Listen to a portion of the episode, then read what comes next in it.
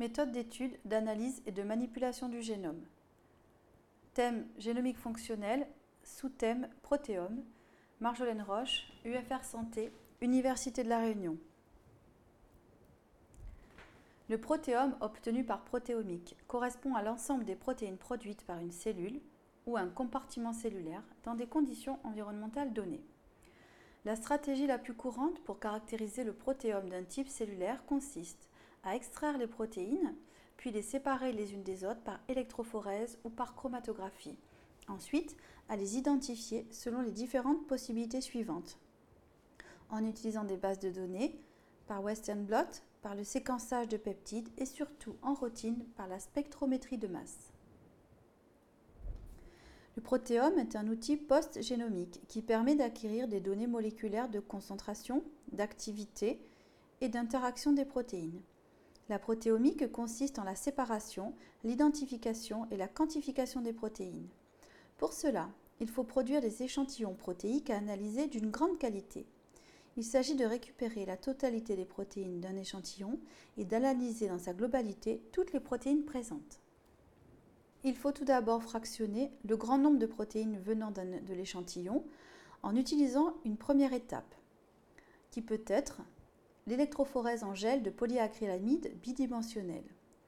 L'électrophorèse sépare les protéines dans un premier plan en fonction du pH. C'est une électrofocalisation. Un détergent doux est utilisé pour solubiliser les protéines afin de respecter leur structure. Par contre, les protéines très hydrophobes ne seront pas bien solubilisées. Le gel est une languette composée d'un gradient de pH sur toute sa longueur. Les protéines sont placées au début ou au milieu où le pH est de 7. Le courant est appliqué et les protéines vont migrer sur le plan horizontal vers la charge opposée à sa charge nette. Chaque protéine a en effet une charge nette correspondant à la somme des charges des acides aminés ayant des groupements ionisables. Si cette charge totale est positive, elle se déplacera vers la borne négative et inversement. Toute protéine arrête de migrer quand elle rencontre le pH égal à son pH isoélectrique spécifique à chaque protéine. Le pHi est le pH auquel la charge nette de la protéine est nulle. L'électrophorèse se poursuit dans un deuxième plan. On appose sous la languette, où les protéines ont migré, un grand gel et on ajoute un détergent ionique fort avec du SDS pour déstructurer les protéines et les entourer d'un manchon négatif. La migration se fait orthogonalement sur le plan vertical, sur la base d'une séparation en fonction du poids moléculaire. Les conditions sont dénaturantes avec l'utilisation d'un gel SDS page. Toutes les protéines migrent vers la borne plus. Les protéines sont ensuite colorées. Le résultat est une image bidimensionnelle avec un grand nombre de taches correspondant à des protéines. Les colorants sont le bleu de Koumassi avec un seuil de détection de 100 nanogrammes. Il est quantitatif et reproductible. Ou l'utilisation du nitrate d'argent avec un seuil de 0,1 nanogramme seulement, mais il est moins quantitatif et moins reproductible. Pour certains colorants, l'intensité de la tache est approximativement proportionnelle à la quantité de protéines présentes.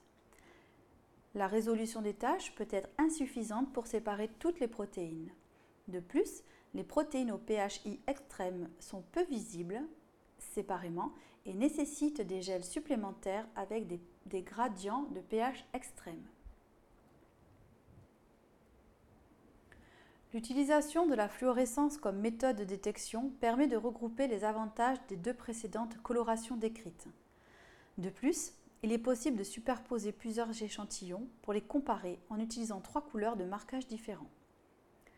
Les trois échantillons sont regroupés et mis à migrer sur un même gel 2D. En A, il s'agit du contrôle. En B et C, deux conditions à tester différentes. En D, il s'agit de la superposition des trois images obtenues pour les trois cultures cellulaires afin de voir quelles sont les protéines qui sont pareillement synthétisées ou plus ou moins bien synthétisées ou qui ne sont plus synthétisées. La digitalisation des gels permet une transformation de l'image expérimentale en une information numérique utilisable par l'ordinateur. Voici la séparation des protéines qui peut se faire aussi par chromatographie bidimensionnelle. La première dimension dans ce cas est une chromatofocalisation avec une colonne polaire. Tout d'abord, la colonne est équilibrée avec un tampon basique, suivi de l'injection de l'échantillon, puis s'ensuit le passage de tampons d'acidité croissante. Les protéines les plus basiques sont éluées en premier car non retenues par la colonne. Ensuite, cette chromatofocalisation est une élution progressive des protéines en fonction de leur pHI. Les protéines, lorsque le tampon est au pH qui correspond à son pH isoélectrique, devient non chargée. Elle a une charge nette nulle et elle se décroche de la colonne. Les protéines, dès leur sortie de la chromatofocalisation, sont fractionnées en plusieurs échantillons successifs. Le but est d'avoir dans chaque fraction un seul pic de chromatographie. La deuxième dimension est une chromatographie liquide haute pression en phase inverse sur une colonne apolaire C18, HPLC ou en français CLHP.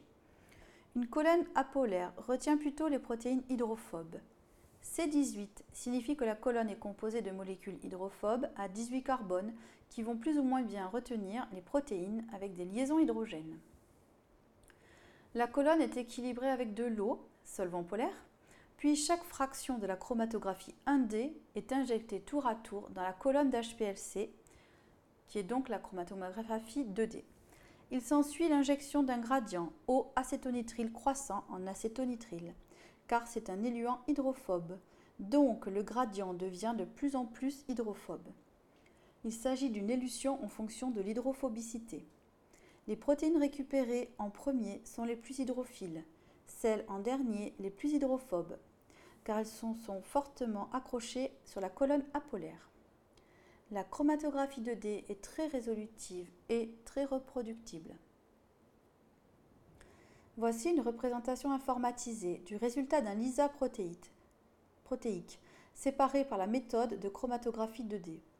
Chaque pic issu de la chromatographie 1D est récupéré et à nouveau séparé pour avoir plusieurs pics en chromatographie 2D. À l'issue de la chromatographie 2D, l'objectif est d'obtenir un seul type de protéine dans chacune des fractions. L'avantage de cette technique est qu'elle quantifie directement les protéines en sortie de colonne grâce à une détection UV visible par exemple. Voici l'expérience de chromatographie 2D dans sa totalité. Les fractions générées en 1D sont visualisables dans la première plaque de multipuits. Chaque puits comprend une fraction qui est analysée séparément en 2D par l'HPLC. En sortie, des fractions de protéines pures sont collectées en vue de leur utilisation pour la deuxième étape. L'étape 2 concerne l'identification des protéines. Quatre possibilités. L'image du gel d'électrophorèse ou du profil chromatographique obtenu lors de l'étape 1 peut être comparée aux bases de données de gel et chromatogrammes bidimensionnels. Le site Expasi propose la base suisse de pages pour les gels. La comparaison n'est pas aisée du fait des différences expérimentales. 2. L'identification de quelques protéines en particulier peut être faite au moyen d'anticorps par la technique du Western blot.